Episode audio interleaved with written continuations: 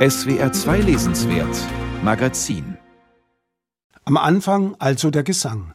Christoph Ransmayr eröffnet sein Gedicht- und Balladenband unter einem Zuckerhimmel mit einem biografischen Bekenntnis. Ein Chor der Frauen habe ihm die Dichtung nahegebracht. Mutter und Magd singend beim Reinigen des Bodens. Erst dann kam die Schrift dazu über Sortieren des Alphabets in der Buchstabensuppe. Aber immer blieb sie mehr Partitur als nur stummes Zeichen. Wer die Romane von Christoph Ransmayr kennt, vom frühen Die Schrecken des Eises und der Finsternis über den Erfolgsroman Die letzte Welt, das düstere Morbus Kitahara, dem leichtfüßigen Cox bis zum apokalyptischen Fallmeister weiß, dass Ransmayrs Prosa klingt, manchmal zart, aber auch manchmal lärmend, als würde der Sturmwind hindurchblasen.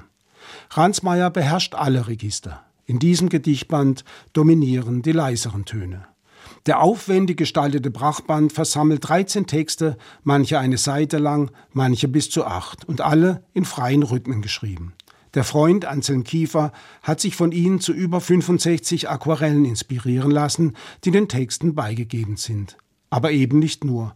Die Verse selbst sind, ganz typisch Kiefer, Teil der Aquarelle. In der wunderbar gestalteten Ausgabe erkennt man noch das Skizzenbuch des Malers, der Christoph Ransmayr durchgehend eindeutscht zu Ransmayr mit EYER. Es betont das Vorläufige, Erprobende, das auch Ransmayr selbst in seinem Vorwort für sich in Anspruch nimmt.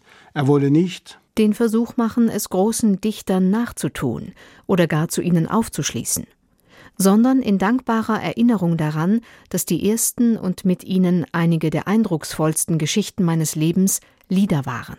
Gesänge, an die ich mich erinnern werde, bis mein Gedächtnis erlischt. Das erste Gedicht heißt Odysseus, aber der liegt im Krankenhaus, wartet auf seine Blutwerte und träumt schon wieder von künftigen Reisen. Mythos und Gegenwart sind bei Ransmayr immer verschränkt. Nie stehen wir nur auf unseren Beinen, immer auch auf den Schultern von Riesen. Aber dieser Odysseus scheint älter geworden, gefährdet, die künftigen Ziele vielleicht nur die letzten unrealisierbaren Träume. Wir spüren Vergänglichkeit in diesen Zeilen, die großen Taten sind getan. Aber ist er darum schon zu Hause angekommen?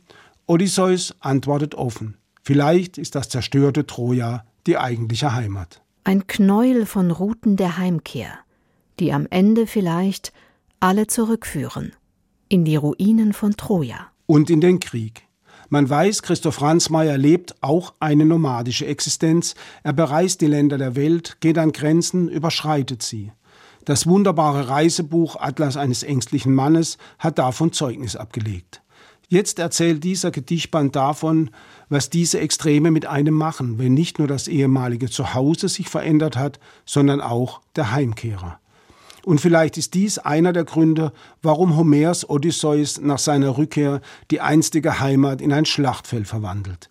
Christoph Ransmayr würde ihn verstehen. Nicht von ungefähr heißt ein Theaterstück von ihm Odysseus Verbrecher. Für Christoph Ransmayr ist die griechische Mythologie immer lebendig geblieben, die Götter jedoch längst, wie es im Gedicht Ruhestätte unauffindbar heißt, trauernde Götter, die ihren lange unentschiedenen Kampf gegen die Idole der Christenheit am Ende doch verloren. Sie haben sich zurückgezogen, die Götter. Und so ist es die unbeseelte, die nackte Natur selbst, die Ransmayers Schreiben prägt.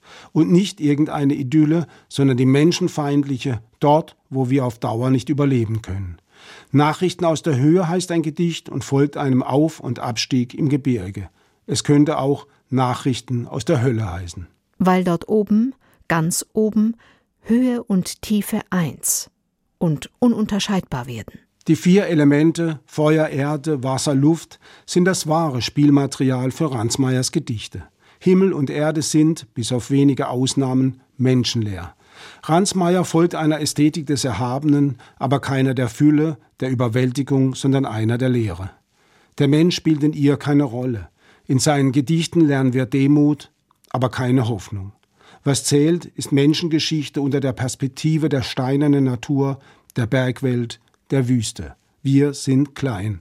In diesen Gedichten verbinden sich individuelle, biografische Erfahrungen von Vergänglichkeit mit der Endlichkeit des Menschengeschlechts. Und Kiefers Aquarelle sind kongenial. Wasser, Farben, Metallen, rostig, erdhaft und Zufall ihre wesentlichen Bestandteile. Sie illustrieren die Gedichte gar nicht, sondern liefern vielmehr den Grund, in den sich die Schrift erst einschreibt. Sie wirken wie Landschaften, Seen, Wüsten, aber auch hier keine Menschen. Es scheint ein kalter Wind durch dieses schöne Buch zu wehen. Aber dann ist da doch ein Wir, ein Gegenüber und ein gemeinsamer Aufbruch, dem die anrührendsten Verse gelten. Bis unser Bett, in dem wir zwischen Federkissen, Gischt und Daunen, Schaumkronen, Sandwirbeln, Decken aus Kaschmir und Schnee geborgen sind, eine Ruhestatt im Netz der Längen und Breitengrade, sachte erschüttert gehoben wird und langsam und unaufhaltsam zu fliegen beginnt.